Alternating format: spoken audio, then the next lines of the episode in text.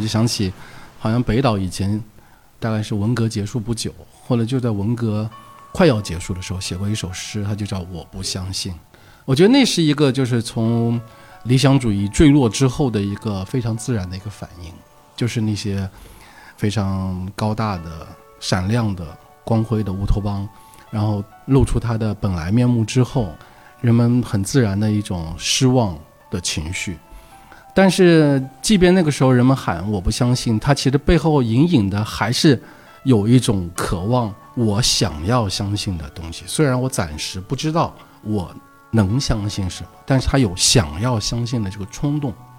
我觉得想要相信的这个冲动，其实从八十年代一直延续到了可能二十一世纪的前十年啊。但是我觉得最近这十年的话，可能连想要相信的这种冲动都没有了。就是我真的不信了，我真的不信反映出来的一个表象就是，自以为可以一眼看穿所有事情，看穿这个人情世故，看穿万事万物，任何稍微有些正面的、积极的、带点理想主义的色彩的人和事，在犬儒主义者眼中都是不堪一击的。如果说古典的犬儒主义它是愤世嫉俗的话，那现代的犬儒主义它就是玩世不恭的。如果说古典的犬儒主义是特立独行的话，那现代的犬儒主义其实是装傻充愣。如果说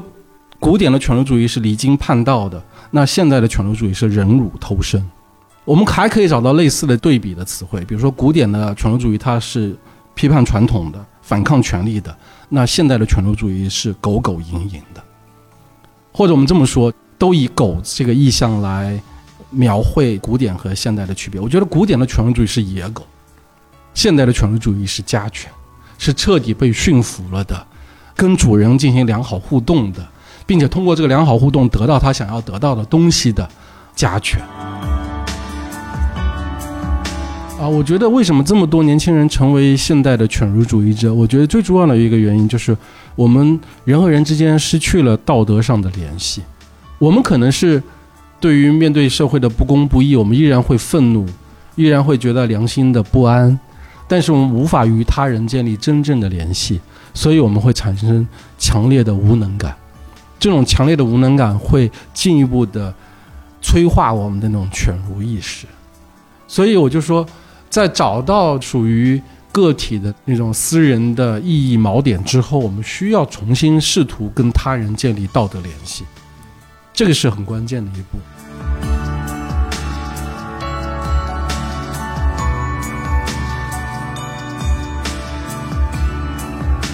大家好，我是杨少，这里是问题青年有点东西，也是由我跟好汉共同来主持。我们这次非常高兴的邀请到了周濂老师。我想不用过多去介绍周濂老师，就像我和身边的很多朋友，其实在十多年前读大学的时候，或多或少都看过《你永远无法叫醒一个装睡的人》这本书，而十年前也是中国公共领域最为繁盛的一个尾声。我们今天想要和周濂老师聊的，也是一个在十年前经常出现在公共媒体上的一个词，就是犬儒主义。其实这跟您说的装睡的人有异曲同工之处，就是对于社会的种种问题心里门儿清，但他不试图做出任何的改变的努力和尝试，反而去顺从乃至迎合。就十年前呢，犬儒主义一般是作为一个被批判的对象，就除了周濂，还有像钱理群老师所说的精致利己主义者，周宝松所说的不要习惯了黑暗就为黑暗辩护等等。但在今天，好像公共媒体上就不怎么去说这个词了。这里面当然折射出了当下讨论的一个闭塞的现状，但另一方面也好像是因为犬儒主义它是一个概括性很强的词。徐本老师在论述这个词的时候就说过，这是一个指向普遍深层问题的社会文化概念，它能够起到一个归纳和整合思考的作用。但是好像有很多问题需要去细细的分析。好像人人都有犬儒主义的那一面，比如说我们今天常说的无力感，但其实无力感并不必然导向犬儒，对，所以这次正好有一本新书，就是由商务印书馆出版的《犬儒主义》这本书，其实是从词源上梳理了从古代犬儒主义到现代犬儒主义的流变。就它怎么从一个有颠覆性的词变成了一个顺从性的词，以及作者试图也去挖掘现代犬儒主义的某种被遗忘的潜力。当然，我们后面可以去探讨这是否行之有效。刚才我们在录节目之前跟周林老师聊天的时候，周林老师也会觉得说，我们今天可能有一种社会状况，是我们处在一种犬儒而不自知的状态。而且相比十年前，这个犬儒主义可能频繁的出现在很多媒体，包括知识讨论、公共讨论中间。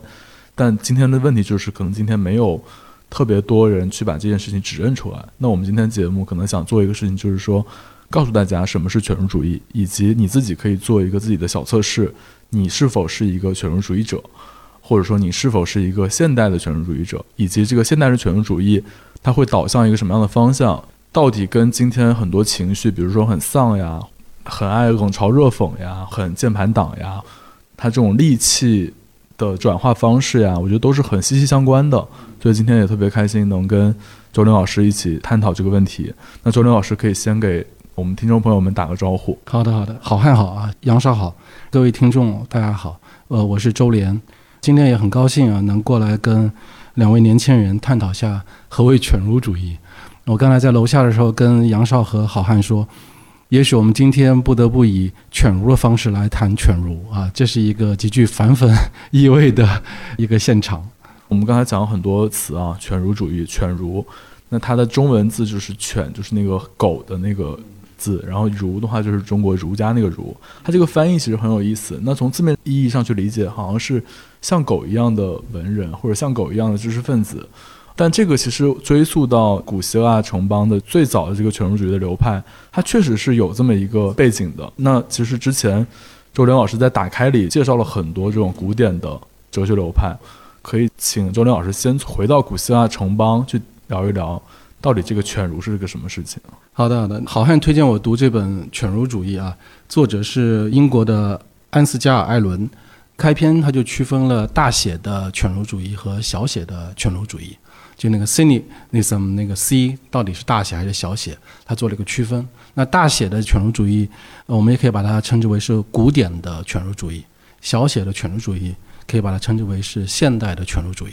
这本书其实它就是要从学术史的角度去梳理犬儒主义是如何从大写变成小写的，或者换一个更明确的说法，是如何从一种批判的犬儒主义变成了一种顺从的犬儒主义。我觉得这个学术史的梳理本身是非常有意思的，能够给我们打开非常多的视野，同时也能够映照当下的现实。所以从书的角度来说，我个人觉得是非常值得推荐的。回到好汉刚才的那个问题的话，我可以简单的先介绍一下犬儒主义在古希腊时期它发展的一个背景。犬儒主义的创始人叫安提斯泰尼，他是苏格拉底的学生。那安提斯泰尼作为犬儒主义的创始人，他其实一个非常核心的想法就是认为那些比较精微的表达和论证，并不能够真正的抵达普通人。如果我们想要过一种有德性的生活，也许要换一种方式，不是以传统的习俗的理性的生活方式，而是回到一些更本源的自然的那种生活状态。所以，犬儒主义我觉得它有个很核心想法，就是顺从自然而生活。当然，何谓自然啊？我觉得这个就大有文章可做了。我们知道，自然的英文是 nature，nature 还有一个词就是本性。人的自然或人的本性到底是什么？人是理性的动物，这是可能是对人的本性的一个定义，对吧？那人首先是一个食色性也的动物，那这又是对人的一个定义。犬儒主义，他对人的自然的一个理解，就是他特别强调人的动物性。那安提斯泰尼的弟子叫狄欧根尼，就非常突出的强调了人的动物性的这一面。我们都听说过关于狄欧根尼的很多传说，比方说他从来都是衣衫褴褛的，然后喜欢在大街上面做出很多不雅的动作，只能在私人生活当中才能做的，比如放屁啊。比如拉屎啊，还有一些我们在节目当中不方便去说的一些举动。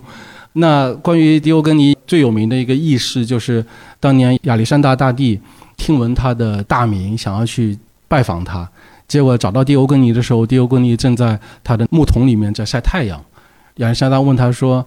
请问你有什么要求？我可以满足你吗？”然后迪欧根尼说：“请你不要挡住我的阳光。”这是一个非常典型的古典犬儒主义的一个言行吧。它背后反映出来的其实是他们一种所谓的那种哲学理念或者生活理念，就是要反传统、反惯例、反习俗，甚至反制度。认为所有的这些代表着社会成规和文明的这些东西，其实都是对人之本性的一种扭曲，是一种对我们过上一种更好的生活的一种践踏也好，或者说一种遮蔽也好。所以你会发现，古典的犬儒主义它有这么几个特征：一个就是刚才好汉谈到的愤世嫉俗，还有一个就是批判权威、反传统。所以他在古希腊时期，以狄欧根尼为代表的这些犬儒学者们，就是他们跟当时的其他的哲学流派有很大的一个不同。我们可以用建制派和造反派来来形容他们。而且犬儒主义还有一个很大的特征，就是他们始终认为是行胜于言的。所以古典犬儒主义它没有留下太多的文字的表述，可以说是不立文字的，主要是通过自己的那种。特立独行，甚至某种意义上，你可以说是哗众取宠的行为举止，呃，来刺激当时的普通人，甚至去冒犯当时的普通人，以此点醒或者教化普通人。这个我想是就是古典犬儒主义它一个非常突出的一个特征。沿着周正老师讲的，就是他这本书里其实讲到说，比如苏格拉底在雅典城邦这种对人的冒犯是一种思想上的侵犯，但是。犬儒主义学派的这种对人的冒犯，直接是一种通过身体，通过做一些非常的有违礼教和文明的事情，做一种暴动式的冒犯，让你完全彻头彻尾的觉得被冒犯，然后怀疑整个这个文明的秩序到底合不合理。就特别有意思，因为狄欧根尼本身其实也是一个非常卓越的演讲家，但据说他在一次成功的演讲之后，下面观众掌声如雷，他突然就脱了裤子开始拉屎了。有人就分析说，他是在一个选择了一个非常微妙和精准的时刻，去刻意的冒犯台下的这些听众，而且冒犯的方式就像好汉说的，他是通过这种身体意义上的冒犯。那大家会说，为什么要通过这种极端的身体意义上的冒犯，呃，来实现他的理想呢？我个人觉得，其实可能这背后，呃，有一种跟我们今天后现代的很多观念相勾连的东西，就是。社会对于人的心灵的规训，首先是通过对身体的规训。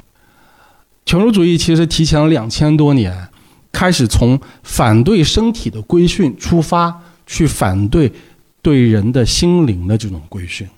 所以这是一个很超前的一个想法。其实啊，就这本书，我觉得它非常有意思的一点在于。他其实不光是在讲犬儒主义，而且他讲的就犬儒主义的一个流变，就他如何从一个古典的犬儒主义到现代犬儒主义，他不断的在这种学院体系的慢慢的这种构建当中被不断的就是收编、篡改，然后又重构。朱万老师，您刚刚讲到关于身体这点，所以也能够理解为什么福柯其实在他的《说真话的勇气》这本书里面，其实是很推崇犬儒主义的。其实这跟福柯自己的兴趣，对于身体的这种规训的反思，包括这种社会边缘人他们如何去真正能够去进行一种反。文化的实践，我觉得这个其实提供了一个很有意思的一个思想资源。对，但是可能我们今天此刻我们去谈犬儒主义的时候，它一定是一个带有某种负面，甚至它的这种光说不干，它的行动一定是为零，甚至是为负的这样的一个状态。我觉得这种变化是挺有意思的。对我首先想稍微做一个小小的纠正啊，我觉得犬儒主义其实在古希腊它也不是一个特别正面的一个概念。但是我们到了今天的话，犬儒主义可能成了一个彻底的一个否定性的、消极性的一个概念了。那中间其实是有很大的一个转变的。这本书的好处就在于它梳理了晚期希腊到古罗马时期，再到基督教时期，一直到文艺复兴、启蒙运动时期，不同的重要作者对于犬儒主义的改造或者修订，他把它这个线索和脉络梳理得很清楚。那我们今天的话不可能深入到这些细节当中，我就想抓几个关键词。如果说古典的犬儒主义它是愤世嫉俗的话，那现代的犬儒主义它就是玩世不恭的。如果说古典的犬儒主义是特立独行的话，那现代的犬儒主义其实是装傻充愣。如果说古典的犬儒主义是离经叛道的，那现代的犬儒主义是忍辱偷生。我们还可以找到类似的对比的词汇，比如说古典的犬儒主义它是。批判传统的，反抗权力的，那现代的权威主义是狗狗营营的，或者我们这么说，都以狗这个意象来描绘古典和现代的区别。我觉得古典的权威主义是野狗，现代的权威主义是家犬，是彻底被驯服了的，跟主人进行良好互动的，并且通过这个良好互动得到他想要得到的东西的家犬。我觉得这是一个巨大的一个差异。嗯，甚至我觉得，就这个巨大的差异，也可以联系到刚才讨论的，可能对于当代中国而言，可能就是现代的一些变化发生最激烈的时刻，那个时候流行的某种犬儒主义，它可能有一些类似，它通过一些身体性的，或者说做一些实验性的艺术呀，做一些呼吁和一些一种拒绝。会有一种完全的不信任，不信任这个，不信任那个，但那个东西还它造成的效果是一种希望社会得到改变，它一种警醒的效果，而且有一种自我牺牲的精神。可能在十年前或者二三十年前，但就像周林老师讲的，可能今天这件事情不再发生了，就连实验性的或者说自我牺牲性的那种警醒式的权威主义的行为或者行为艺术，也可能没有什么空间了。大家的权威主义就变得。窄化到个人思想和对很多具体的选择上的一些后退的姿态，或者一些怀疑的姿态，这个其实是我们今天想要重点谈一谈的，就是说现代的权威主义到底是一个什么样的状态，以及有没有一个权威主义的自测表，能够让我们自测一下到底自己是不是一个权威主义。就之前我看过这个译者跟也是这个活动做过一些分享啊，他讲到一个自测表，也是一个很简单的自测表。第一点是你自以为掌握某种人际真理。自以为这个世界的运转的逻辑，包括，比如说人际真理，比如说尼采所谓的“世界就是权力的世界，人就是力与力的这种关系”。然后第二点就是你所掌握的这种真理，你并不为它做出任何努力，以及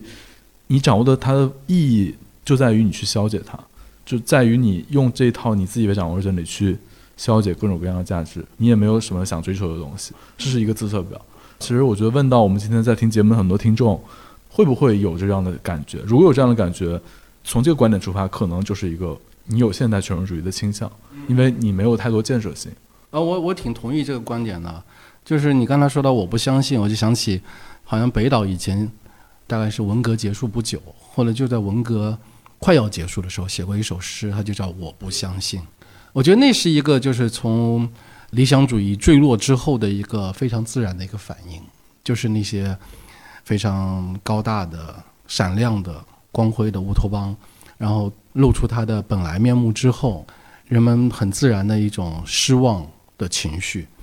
但是，即便那个时候人们喊“我不相信”，它其实背后隐隐的还是有一种渴望，我想要相信的东西。虽然我暂时不知道我能相信什么，但是他有想要相信的这个冲动。我觉得想要相信的这个冲动，其实从八十年代一直延续到了可能二十一世纪的前十年啊。但是我觉得最近这十年的话，可能连想要相信的这种冲动都没有了。就是我真的不信了，我真的不信，反映出来的一个表象就是自以为可以一眼看穿所有事情，看穿这个人情世故，看穿万事万物，任何。稍微有些正面的、积极的、带点理想主义的呃色彩的人和事，在犬儒主义者眼中都是不堪一击的，因为他可以用那种万变不离其中的这种看穿术啊，把他们给彻底的消解成是利己主义的底色，被包装出来的一个伪理想主义的这么一个东西。啊，我想这可能是一个我们这个时代公共的一个政治文化心理吧。它不仅是少数人的个人病症，它是一个社会的一个通病。而背后可能体现出来的是，就是面对的庞大的权力和无能为力所折射出来一种心态。我觉得这个其实折射到具体的现象上，就比如说我们说的键盘党，我们在很多大的事情上看到底下的评论，可能是冷嘲热讽的，非常冷血的。他以一种看穿数据，做一种以自利的动机去分析这个事情的来龙去脉，或者上升到国家层面，从国家利益出发去分析一个国际事件的这种来龙去脉，以及从阴谋论的角度去做出一些解读。这个其实是我们近些年都会看到的一些。我我觉得一方面这是当然就是我觉得思想的懒惰，就是我用一套话术去解释所有问题。这其实对每个人都有一些，我觉得都有吸引力。就如果我能找到一个这个以不变应万变的解释方式，并且能够迅速给自己带来所谓的那种心智上的这种优越感啊，我其实看透了一切了，我比你们高明啊，我一眼就看到了这个事物的本质。我觉得这个其实是对普通人是有很大的诱惑力的，对吧？当然还有一个，我觉得除了这个思想的懒惰之外，其实可能更重要的是基于对改变的无能感，所以他需要给自己找到一个心灵的慰藉吧。就是不是我不想改变，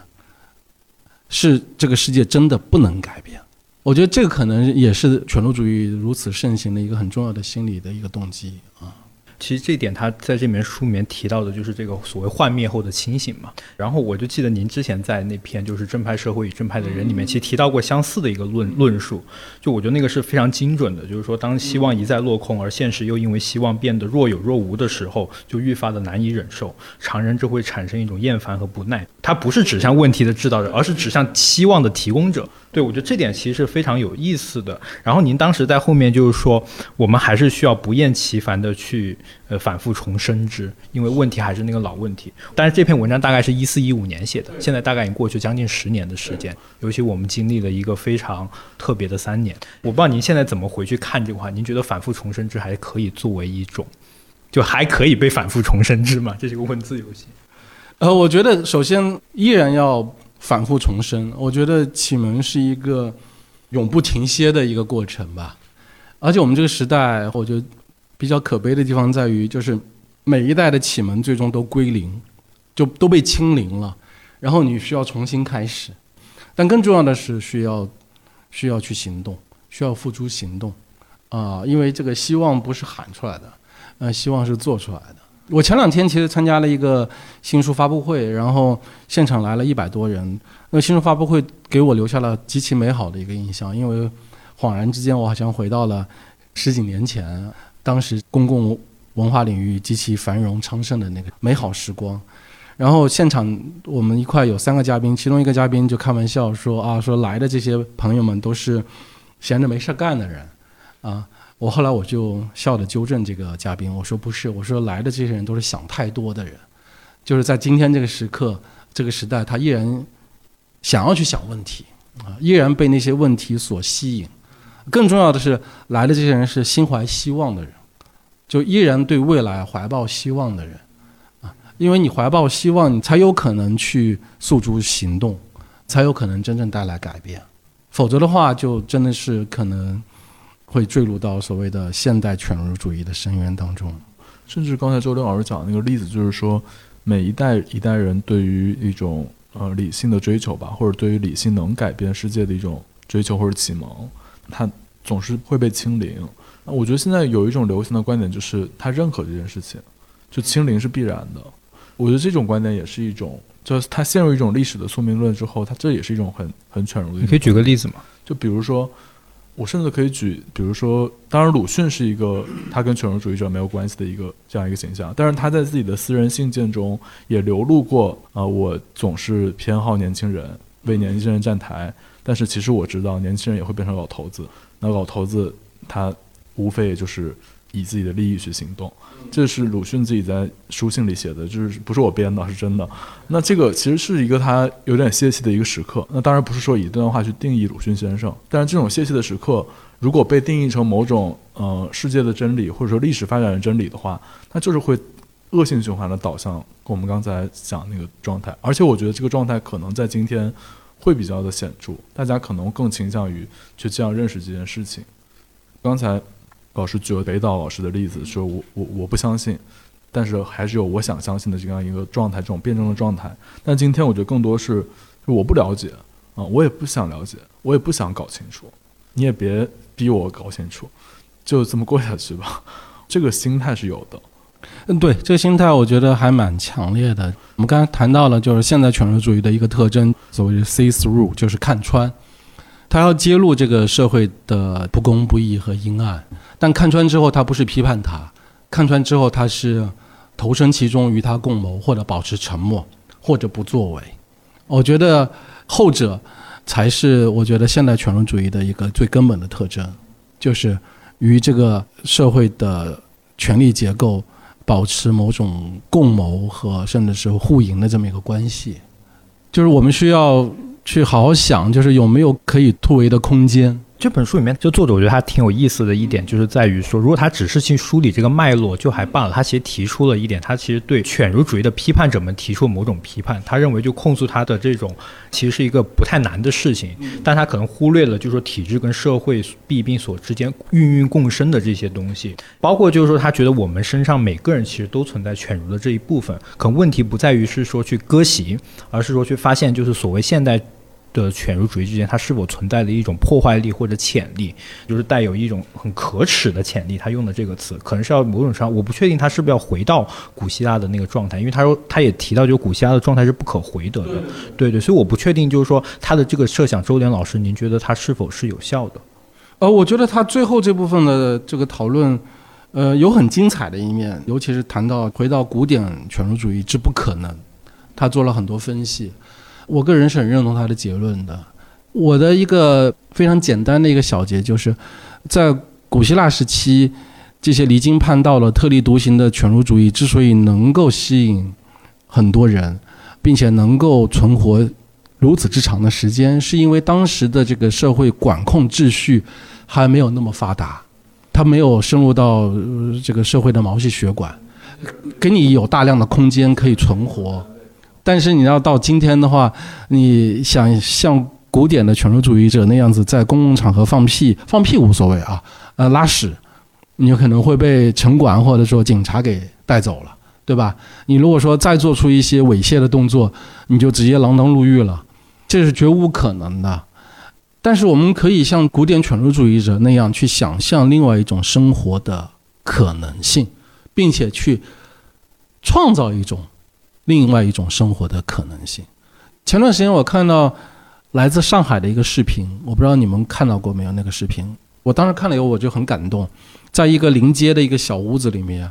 然后他把它设计成了一个舞台，然后有一个男孩一个女孩在里面弹吉他和唱歌。隔了一条马路，对面是观众，在演出的过程当中，就是不停的有车辆从这个舞台和观众席中间。穿梭而过，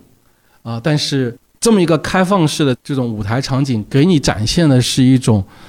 经历了疫情艰难的上海人，依然在试图去寻找另外一种生活的可能性的这么一个场景。呃，我觉得这种微小的生活实验，其实就是对继承的社会惯例制度的小的一种突破。我不跟你合谋。我尝试另起炉灶，去寻找生活的意义，去寻找一种新的一种生活方式。嗯，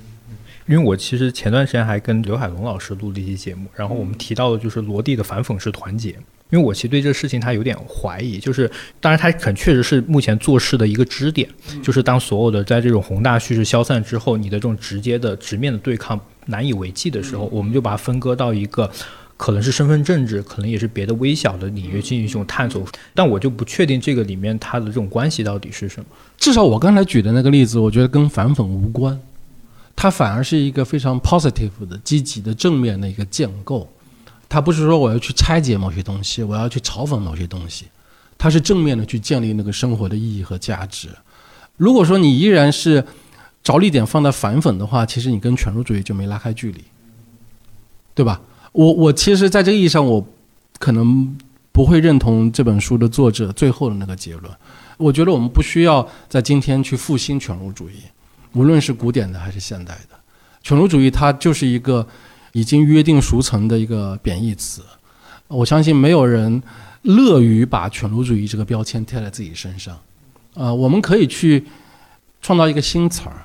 我在这本书当中读到了一个新词，我觉得这个新词可以把它大做文章。叫做 hopeful realism，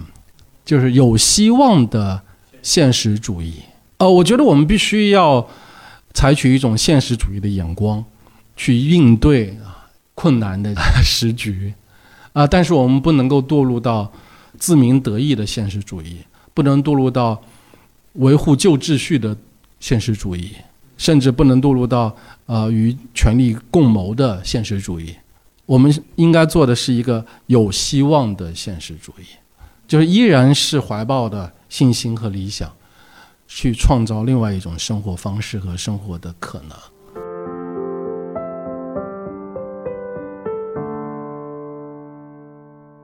其实我们刚才讲了很多，从古典的讲到现代的。其实我们大家也可以发现，其实权威主义它跟保守和反智，包括精致利己，包括这个玩世不恭，包括甚至虚无丧，都有一定的关系。但它的关系又比较微妙，比较复杂。那刚才也提到了很多有意思的，就是包括说权威主义中是不是蕴含一些积极性的力量？那刚才也举了一些例子，就那但是举的这些例子其实都是跟权威主义拉开距离，去做一个有有希望的现实主义者，以行之有效的手段去做一些微小的革命和反抗，就是改变自己的生活，或者说对对理想还有抱有一些希望，然后做一些实事。但是我觉得还有一个也是在这个书里提到的啊，好像作者认为说权威主义的某种腐蚀性，他其实不相信这件事情，这种腐蚀性会不会也也能造成世界的改变？就这也是这个书里讨论的。就比如说，那所有人都不相信，那一个大厦崩塌就是一个瞬间的事情，它只需要一个一个契机而已，就是像这样的感觉。这种腐蚀性，这个作者是反对的，他认为这个腐蚀性的效果是不太强的。但是也有人会觉得是这样，而且这也是一个可能大家会在想象中会是这样的一个状态。我想到那个魏玛共和国啊，就我们今天。有很多政治哲学家在反省魏玛共和国的失败，当然可以从不同的角度去解释魏玛共和国的失败。其中一个我个人比较认同的解释是，魏玛共和国时期，上至官僚、知识分子、精英，下到贩夫走卒、普通的市民，没有一个人是真心认同民主体制的，也没有人愿意为民主体制献身。所以，魏玛共和国才会崩溃的如此之快。那回到好汉刚才那个问题，就是犬儒主义也许具有这样的腐蚀性，就是无论是官方还是民间，其实都只是说一套做一套，它有可能会对它构成某种腐蚀性。但是另一方面的话，如果或者说只要当权者和被统治者通过心照不宣的合谋，能够攫取到他们想要攫取的利益，那么这个游戏也许可以继续玩下去。啊，这也是其实我当年写《你永远都无法叫醒装睡的人》这篇同名文章想要表达的一个意思。大家集体在装睡，只要还有暴力机器在维系这个局面，或者说人们觉得在其中依然有利可图。那么大家就会继续装睡下去。之前周刘老师其实讲到，就是一六年特朗普当选的时候，其实你正好在美国访学嘛，就是对你震动很大。其实我觉得，在我看来，特朗普其实是比较典型的一个犬儒主义者。有说法叫做官方犬儒主义。对，官方犬儒主义也是这本书里讨论的。就我们其实刚才谈到了很多，比如键盘党可能是自以为看透一切的，但他并不掌权的一种犬儒主义者。还有比如说我们刚才提到的，他是在。系统里工作的有怒他也不敢言，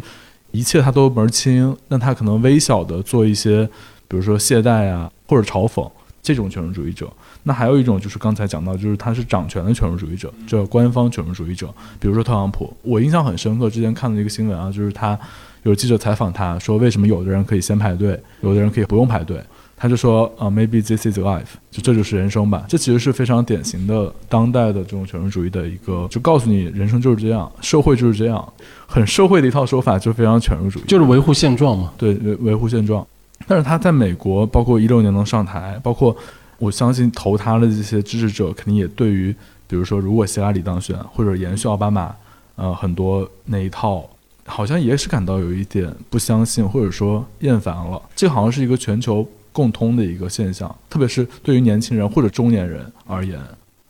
啊，我觉得这里有很多值得去细细分析的元素啊。一个就是，我觉得从古典犬儒主义到现代犬儒主义这个转变过程当中，它经历了两个转变吧。一个是软骨化，我们前面谈到了，就从愤世嫉俗到玩世不恭，从特立独行到装傻充愣，这是一个软骨化的过程。还有一个就是本土化的过程，因为犬儒主义它在古典时代，它是一个充满了多样性的一个哲学形态，它并没有所谓的那种定于一尊的经典教条，所以当它被传播的过程当中，它一定会出现所谓的本土化这么一个现象。你刚才谈到在美国的话，的确存在的美国式的犬儒主义，但我觉得与美国式的犬儒主义相比，比如说前苏联式的犬儒主义，我觉得这两种犬儒主义从表面看来都是我不相信，但他不相信的内容是不一样的，以及从不相信所导致的这种行动也是不一样的。我个人认为是这样啊。你比如说，我觉得美国的犬儒主义，他可能确实不相信民主有那么好。但他并没有彻底的否定民主，对吧？特朗普的支持者们，他们也是在民主的程序内去玩这个游戏的，他并没有说彻底的否定美国的建国两百多年的这种核心价值——自由、平等、民主这些核心价值，他没有否定它，他只是在否定那些具体的政党、政客和一些。现象层面的东西，那你要看前苏联他们的那个犬儒主义，首先他是一竿子戳到底的，他是什么都不相信，再崇高的理想他也不相信。其次是他虽然不相信，但他依然跟这个体制采取一种合谋的姿态，而且他不敢把自己的不相信说出口，他是嘴上喊着我相信，心里是一万个不相信。那相比的话，美国的犬儒主义，它是可以也敢于把自己的不相信说出口的。我觉得这其实还是有很大的不一样，很大的不一样，并且最终你会发现，就是美国的犬儒主义，它还是可以通过行动去改变什么的。所以，我始终认为，就是我们要看到差异，呃，不能说犬儒主义在无论中西啊都是一样的。其实南橘北枳可能会有很大的不一样的地方。那如果回忆，比如说十几年前。比如说“犬儒主义”这个词还在中国的这个或者说公共空间中流行或者传播的时候，那个时候关于这个词的讨论，或者说那个时候一些比如说我不相信的这样一些一些表达，他的状态，你觉得跟今天的最大的区别是什么？我觉得最大的区别就是，当我们喊我不相信的时候，其实我还是相信某些东西。我在那个“你永远都无法叫醒一个装睡的人”的序言里面说到，我是一个偷偷摸摸的乐观主义者。就是当我喊我不相信的时候，其实我还是相信改变会发生，我还是相信某些最根本的价值理念是正确的，我相信存在的事实。但是我觉得今天的话，可能那些喊着我不相信的现代犬儒主义者，他们是真的不相信。对，这就是最大的区别。我觉得，你觉得你现在还是一个偷偷摸摸的乐观主义者吗？呃，我肯定还是偷偷摸摸的，然后我的乐观主义的成分可能减弱了一些，悲观的成分多了一些，但我还是相信改变会发生。嗯，其实我觉得你们可以从你们的角度谈谈你们所接触的年轻人。我不知道朱老师有没有看过这两部动画片，一个是那个。马兰波杰克，然后一个是那个 Rick and Morty，他们在过去几年其实很火。其实里面表现出主要是九零后、九零后、零零后，可能是一些集聚在一线城市这样的一些年轻人，然后对对欧美的文化相对比较已经熟知的这样的一些，他其实会有一种。人间清醒的状态，就是《Rick and Morty》的这个主角瑞克，他其实就是一个绝顶聪明的科学家，然后他可以穿越不同的平行宇宙，对他就是已经看透了一切。在他的设定里面，他其实几乎就是一个近乎于上帝的存在，然后他会告诉你一切都是。但他不相信一切。对他反对任何价值。然后你就会看到，在微博还相对比较火热的时候，其实那会儿大量的关于。Rick and Morty 的这种对话截图会呈现出来，里面有包括一些政治的讽刺，里面其实有很多反讽，然后大家可能也在这种反讽的文化迷因里面形成了罗迪所说的某种反讽是团结，但是它也就到此为止了。我觉得这个可能是前几年的一个现象。就大家爱看这个美剧，就说明这个价值，这种超级权威主义的不相信一切的这种价值，在这个美美式动画片里得到一种体现。大家觉得它很有意思，然后它很人间清醒，然后会广泛的传播关于这个动画片的一些截图，就台词的呀、京剧的呀，大家是有一种认可的状态的，而且都是年轻人，而可能在 B 站上比较多，而且在 B 站上还有版权，就这个还被买过来了，引进，然后就可以。但是有一些关键词它要逼掉。对，在在国内放，而且我觉得我因为我也看过《Rick and Morty》嘛，我觉得他有一个倒不是说完全不相信一切价值，他是有美式主旋律的。比如说，他觉得家庭，就《Rick and Morty》就是这个家庭，某种程度上总是在某一些集数会形成某种和解和团圆，而且大家虽然每个人都五迷三道的，然后也什么都不信，但是这个家庭好像是最重要的，就是有一种这样的一个价值观。我虽然没看过你们说的这些剧啊，但是我就想起我当年对周星驰的那个无厘头电影的一个评价。我觉得周星驰的无厘头电影，他几乎可以说消解掉了一切东西，但他唯一没有消解的是爱情，就是你总得相信点什么东西，而你最终你会发现，你能相信那个东西，可能是都是私人领域的东西啊，不是那种宏大叙事，非常具体的、持之有物的东西啊。这个我觉得是很重要的，就是在今天这个时代，我觉得每一个个体其实都要找到你自己能够持之有物的、握上去有实感的，让你觉得真正是心里踏实的那个意义的载体。那我其实想到就是说，《Rick and Morty》它是一个毒鸡汤的负能量的世界，而且是就像周林老师讲的，它其实回到一个私人领域，回到一个包括对自己身体的重视。对于就彻底的私人领域的一些重视，这其实有点就像我们一开始介绍的这种古典的权威主义，它其实听起来，当然它不是完全正面的，但它听起来有一些跟我们今天所谓的后现代的一些时髦的词，呃相关，比如说你的身体可能是很重要的，包括妇科的一些说法，或者说包括可能你要及时行乐，或者说包括你要尊重你的自然，相信你的感觉，把你自己的感觉奉为圣经一样的存在，包括。呃，美国之前有一本书叫《浇灌的心灵》，还批判这种现象，就是说，好像大家都只相信自己的感觉了，没有什么超然于个体经验、肉体经验之外的事情了。这也会导致某种至少做批判的人认为的一种疯狂。我相信这个可能呃，周林老师也有感受，但我觉得中美的情况肯定不太一样。呃，我觉得好像刚才说的特别好，我们首先要回到这个私人的感觉、私人的身体、私人的关系，找到那个。最唾手可得的、最持之有物的、最让你感受到安全感和稳定性的这种价值，但是不能够仅仅停留在私人领域。啊，我觉得那只是一个锚点，它是你的一个起点，你要重新回到公共生活当中去，从此出发回到公共生活当中去，否则的话，你就依然是道德上的孤岛。啊，我觉得为什么这么多年轻人成为现代的犬儒主义者？我觉得最重要的一个原因就是我们人和人之间失去了道德上的联系。我们可能是对于面对社会的不公不义，我们依然会愤怒，依然会觉得良心的不安，但是我们无法与他人建立真正的联系，所以我们会产生强烈的无能感。这种强烈的无能感会进一步的催化我们的那种犬儒意识。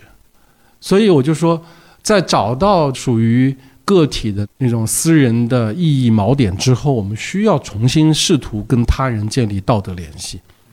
这个是很关键的一步。我其实还想到一个，就是说，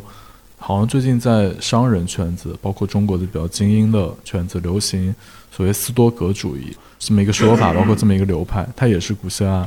的一个流派，然后它其实也跟权威主义有一点关系。这个层面我觉得也很有意思，就为什么在这些可能用一个比较陈旧的叫有识之士这么一个阶层或者这么一个人群里开始流行这样一种哲学，以及这种哲学它到底是一个什么样的状态？我觉得这两年有好多企业家，一方面就是学习西方哲学，包括可能对斯多葛主义感兴趣；另一方面可能对中国传统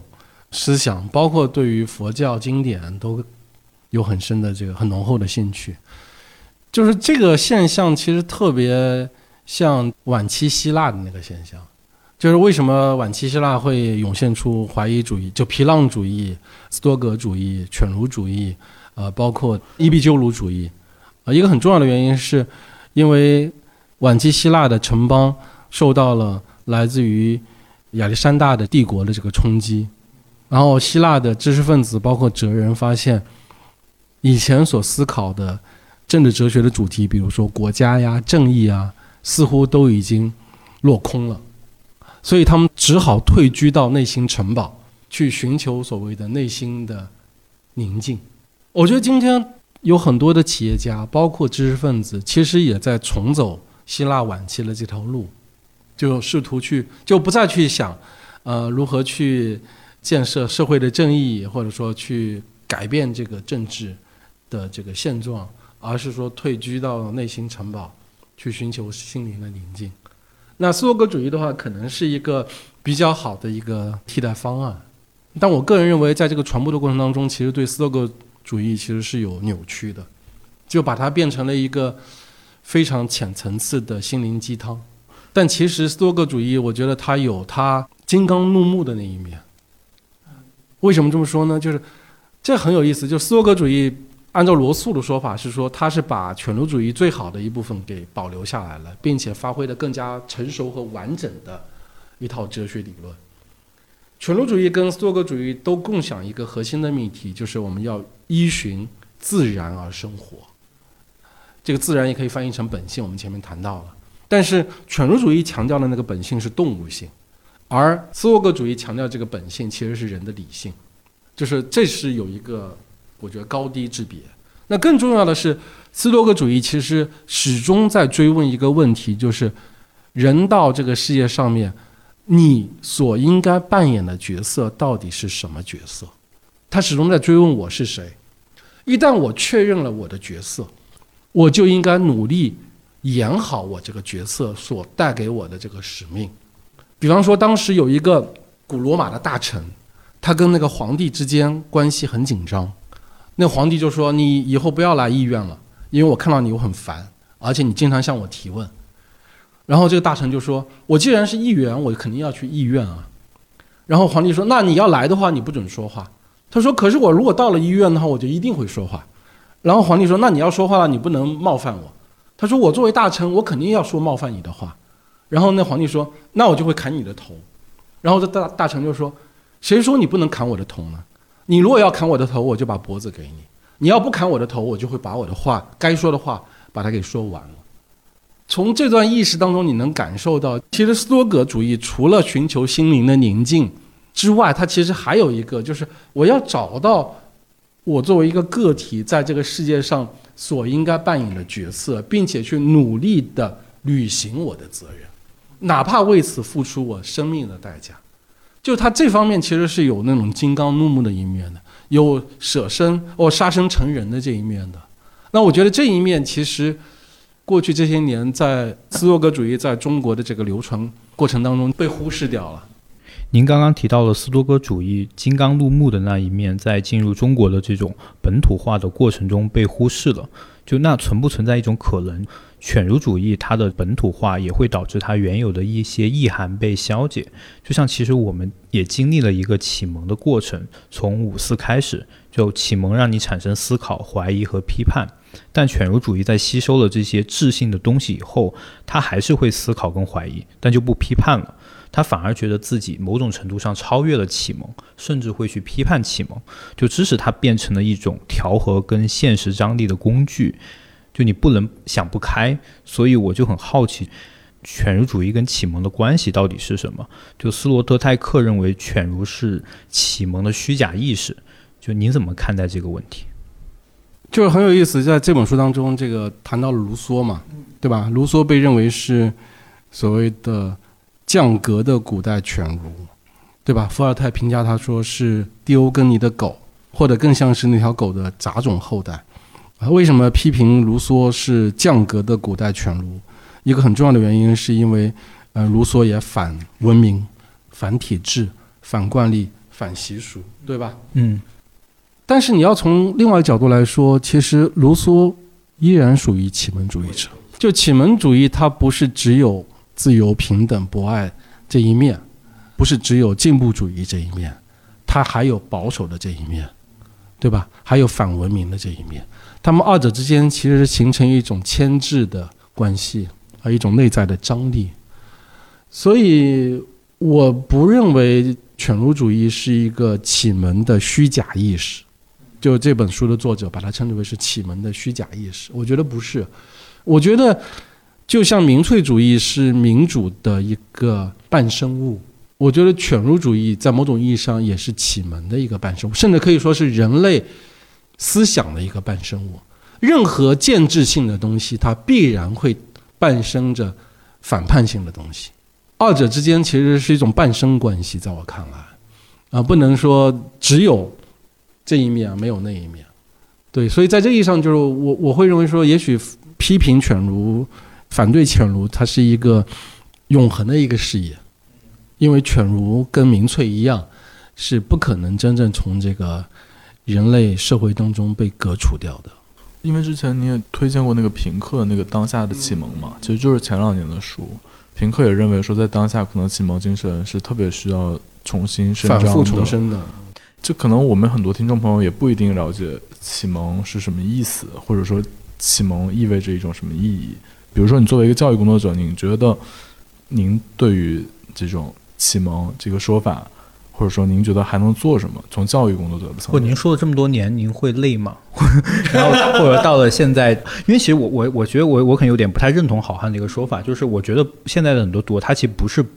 不了解这个概念，其实他心里面门儿清，但他可能真的就犬儒。就是你再去谈启蒙这个词，已经没有办法给他形成一个像我读书那会儿，其实周濂老师是我们第一位嘉宾，就算是我从小读他书的，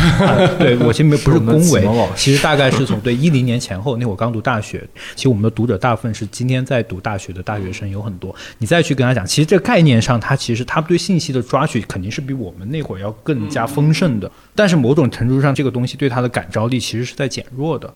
我就想到徐鹏老师在关于犬儒主义论述的那篇文章，他说就其实就不相信嘛，他不相信既是犬儒的动机，也是犬儒的结果，它其实是一个互为因果的关系。但在我们今天可能就要多问一句，就是不是不相信就够了嘛？可能还不是，可能不相信是一个前提。但是可能对于今天的人来说，我其实会觉得就是，其实现在没有那么大的底气去告诉大家一个不太泄气的事情。没有那么大的底气，然后因为其实今天很多年轻人会说，就是说整个人生的一个幸福的一个指标可能是自保，但自保其实它应该是人生最低程度的一个生存需要，但是它会在今天成为一个最大限度的幸福。然后其实关于幸福这个话题，周元老师您之前在港中文大的那个演讲的时候，其实开篇就提到嘛，其实幸福跟正义是息息相关的。对我就不确定您在现在还回头来看的话，再怎么怎么来阐释这件事情。就是当自保已经成为了一个人最低程度的要求的时候，他该如何去追求一种幸福？嗯，首先我同意你的那个说法啊，就是我们今天很难再给出一个宏大叙事，然后让年轻人重新去相信那个宏大叙事了。但另一方面的话，我在想，这正好是让每一个个体回到自身的一个契机，无论是主动还是被动，我们被迫回到自身。当你回到自身的时候，你就会发现。首先，我们对幸福的理解、对意义的理解、对价值的理解，可以不用跟那些宏大叙事建立起直接的联系。我们可以回到自我本身，就是我如果说想要活得哪怕有一点点尊严的话，我可能就需要拥有基本的权利，拥有基本的自由，要得到来自于体制的最基本的尊重，对吧？像这些。超级概念，它是可以跟我们的个体的生存经验是可以直接挂钩的。它不需要给我们提供一个乌托邦式的一个社会理想，它就是被打碎成了生活碎片，然后与个体的直接生活经验相关的东西。当然，仅此还不够，因为有人可能就是决定就装睡，或者就沉沉睡去了，这是有可能的。但是所幸的是，我觉得这个时代它的吊诡之处在于，最大的启蒙者永远是那些反启蒙者。你比如说河北涿州水灾，直到今天我们也知道还有大量的人没有被救出来，而且他们呼告无门。包括为什么这么多的呃民间救助队想要进到这些灾区，必须要得到官方的邀请函。其实这也跟就是对于所谓的结社的自由、迁徙的自由，跟这些基本的权利是息息相关的，对吧？所以，我我是觉得我们在谈这些启蒙运动以这样的看似抽象的政治价值和理想的时候，不需要跟太宏大的叙事联系在一起。只要我们还算是清醒的人，是真正关心我们根本利益的个体，我们就会意识到这些价值是，就是可以回归到我们个体的直接生活经验的。我觉得我的一个体会是，就结合杨少刚刚讲的体会，可能可能在几年前或者十十年前，可能比较喜欢读这些书，包括看这些讲座的视频。那个时候，包括在大学生啊讨论，这个氛围是有的。而且我觉得这种思想交流还是有快感的，大家会愿意去进行讨论。但今天的一个感受是，特别是我跟可能比我再年轻一些的朋友或者相似背景的人去谈论这些事情的时候。可能就是用思想去冒犯别人，就是你当一个某种打引号的苏格拉底，是一个特别招人讨厌的事情。就这个容忍程度越来越低了，就好像你来谈这个，就是一定会不欢而散，因为确实很容易泄气，以及很容易是死胡同嘛。那如果是死胡同的话，那本来一个好好的聚会，如果由于这样的话题的介入，这种思想性的这种冒犯，就会被认定成一种冒犯。我觉得大家对这个东西的接受程度更低。就更愿意回到我刚才一直在老师讲的，就是大家很关注自我的感受，就很关注这个东西。这个东西变成一个我们更愿意去分享的，因为它无所谓对错，也无所谓辩论，无所谓你说的，好像你为什么要要说一个你觉得你更高明的一个看法，或者说你这个高明的看法，我根本就不想了解，而不是我想不想去判断你这个说法到底有没有道理，你这个说法这个常识是不是。我是谬误，你是常识，没有这么一个判断的心态跟动机，大家都很拒斥这件事情。这个我觉得也是特别有意思的一个现象啊。我觉得是一方面是这个西方的这种身份政治，包括后殖民、后现代的这些思潮的引入；另一方面是我们当下的这种特殊的政治语境，两股不同的力量双方加持叠加之后导致的。人和人之间的那种信息孤岛、伦理孤岛、道德孤岛、情感孤岛的，我觉得加剧。这其实我觉得对于我们建立一个所谓的意义充裕的多元社会是非常不利的。它反而有可能会被当权者所利用，因为你就是各自为战了，你彼此之间其实没有建立起真正的联系，它是很容易被逐个击破的。我觉得一个真正健康的、有朝气的、有生命力的公民社会，就是要在理性上面、在身体上面、在全方位的进行相互冒犯。只有通过这种冒犯，我们才有可能发生真正的连接。无论这个连接是让你愉悦的还是不悦的，否则的话，我们真的就是孤岛，就彼此之间其实都不 care 对方，都是处于那种。所谓的 indifferent 的那种状态，冷漠的、互不关心的，对吧？各自为战的这种状态。然后我觉得最后我也想到，最近那个米兰昆德拉去世嘛，因为他是成长在东欧的二十世纪的政治环境，然后他的小说主题基本上都是怎么样，也是用宏大叙事抽离之后的一种虚无感，或者说一种 cynical 的一种感觉。他的主人公也非常有这种 cynical 的气质，对一切不相信，然后也是自以为看透真理。男女主人公都是这样，然后也会因为因为冒犯崇高而遭受一些苦难。就是他反对克奇嘛，所谓克奇，我觉得不是翻译成媚俗，而是翻译成媚上，就是就是追求崇高。他反对歌颂崇高，但是我会觉得可能跟周林老师最早举例的，或者周岩老师您的青年时代不一样。现在的情况是，我觉得是犬儒和克奇是同时存在的。我们今天虽然讲了很多犬儒主义的话题啊，包括我们举的例子，大家也有所体会，觉得说确实这些。现代犬儒的做法，我们都能看到，但你其实也能看到特别客气的这种社会状况，包括一些为大家所知的公共事件，然后它由于客气，由于玩笑招致灾祸，也是经常出现的一些事情，就感觉这个是并存的，或者它永远可能就是一个并存的状态，它并不是一个全然的，就如果说有腐蚀性的话，犬儒主义它也没有达到。百分之一百的腐蚀，其实，我觉得人是很多样性的存在吧。我觉得有的有的人在某一个时段他是犬儒的，但某一个时段他可能是客气的。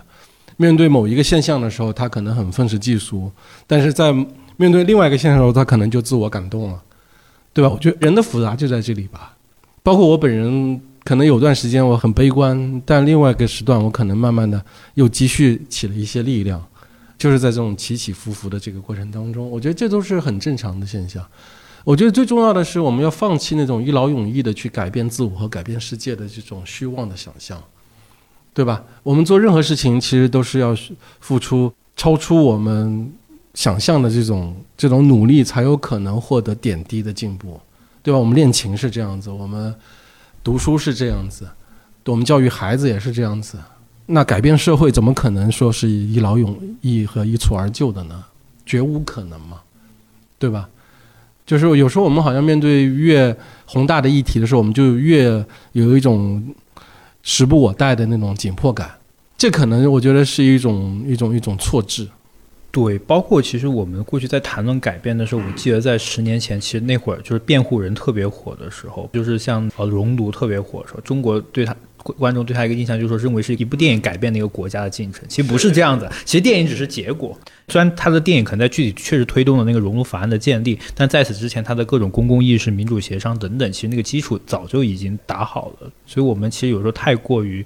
就会去浪漫化，其实有浪漫化的结果，其实也会有一种巨大的挫败。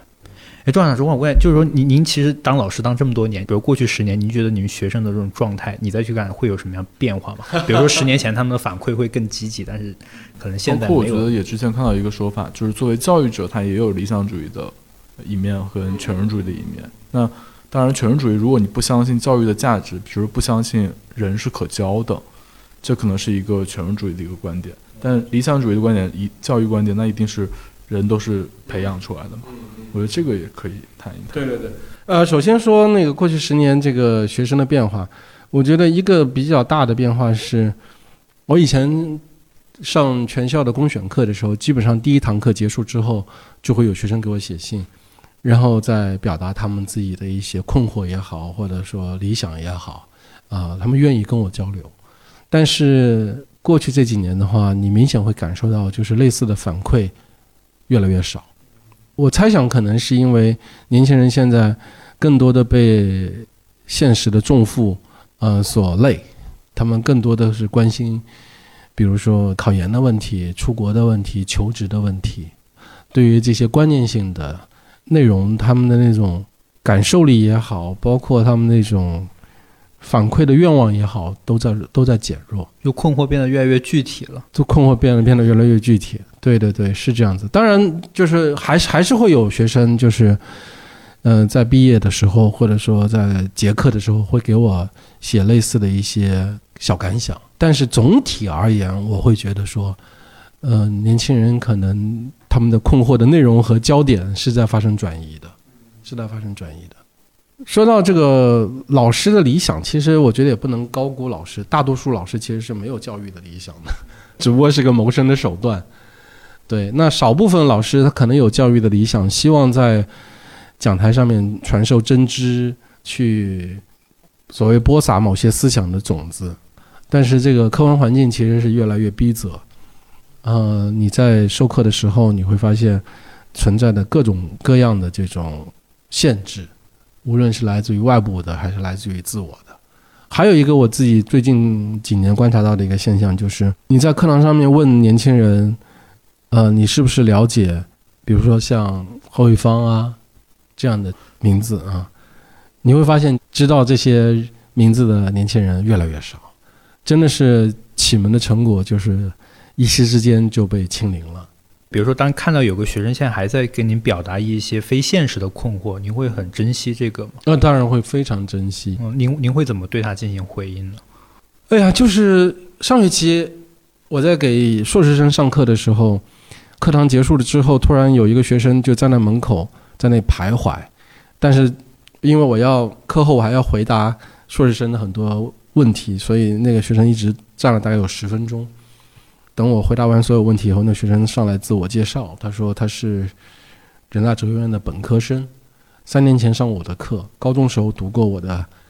你永远都无法叫醒一个装睡的人》，然后他说他曾经深受鼓舞，并且以此为理想去学习、去思生活、去思考，但是过去这三年，他感受到了极强的这种无力感，然后他就想过来问我，其实问的问题跟你很像。就说周老师，你还是那个偷偷摸摸的乐观主义者吗？哦，我当时听了以后，我就特别的感动。我觉得这个年轻人马上就大四了，快毕业了，然后还在为类似的问题所困扰。后来我就跟他说：首先一，我还是；二，我说你愿意过来问我这个问题本身，这行为本身就表明你并没有真正的放弃，放弃思考，放弃探索。哦，虽然这个可能前途充满坎坷，就是过去这些年给你们带来的更多的是一些负面的信息，但是我觉得希望还是要有的吧，对吧？我觉得非常感谢今天周良老师的分享。然后我觉得其实周良老师之前提到的这本书里提的一个说法，我觉得是很有意义的。我可以在这里重述一下，就是我觉得在犬儒主义可能。现代犬儒主义比较盛行的这个当下啊，我觉得可能有希望的现实主义者，或者像周林老师的话，就是一个偷偷摸摸的乐观主义者，还是值得倡导的，以及大家也是可以身体力行的做一些事情。是的，是的，嗯嗯，对，非常感谢周元老师，哎，谢谢杨少，谢谢好汉啊。C'est drôle. À l'époque où j'étais employé au bureau des inventions, je me demandais à quoi notre univers ressemblerait si je m'étais placé à la vitesse de la lumière en montant. 感谢大家收听《问题青年》，是由青年志出品的播客。我们从青年的发问出发，探讨行动的可能性。你可以在小宇宙、苹果播客、喜马拉雅、网易云音乐等平台收听我们的节目。如果你喜欢我们的节目，可以在微信和微博搜索“青年志 Youthology”，关注我们的其他内容栏目或与我们联系。谢谢。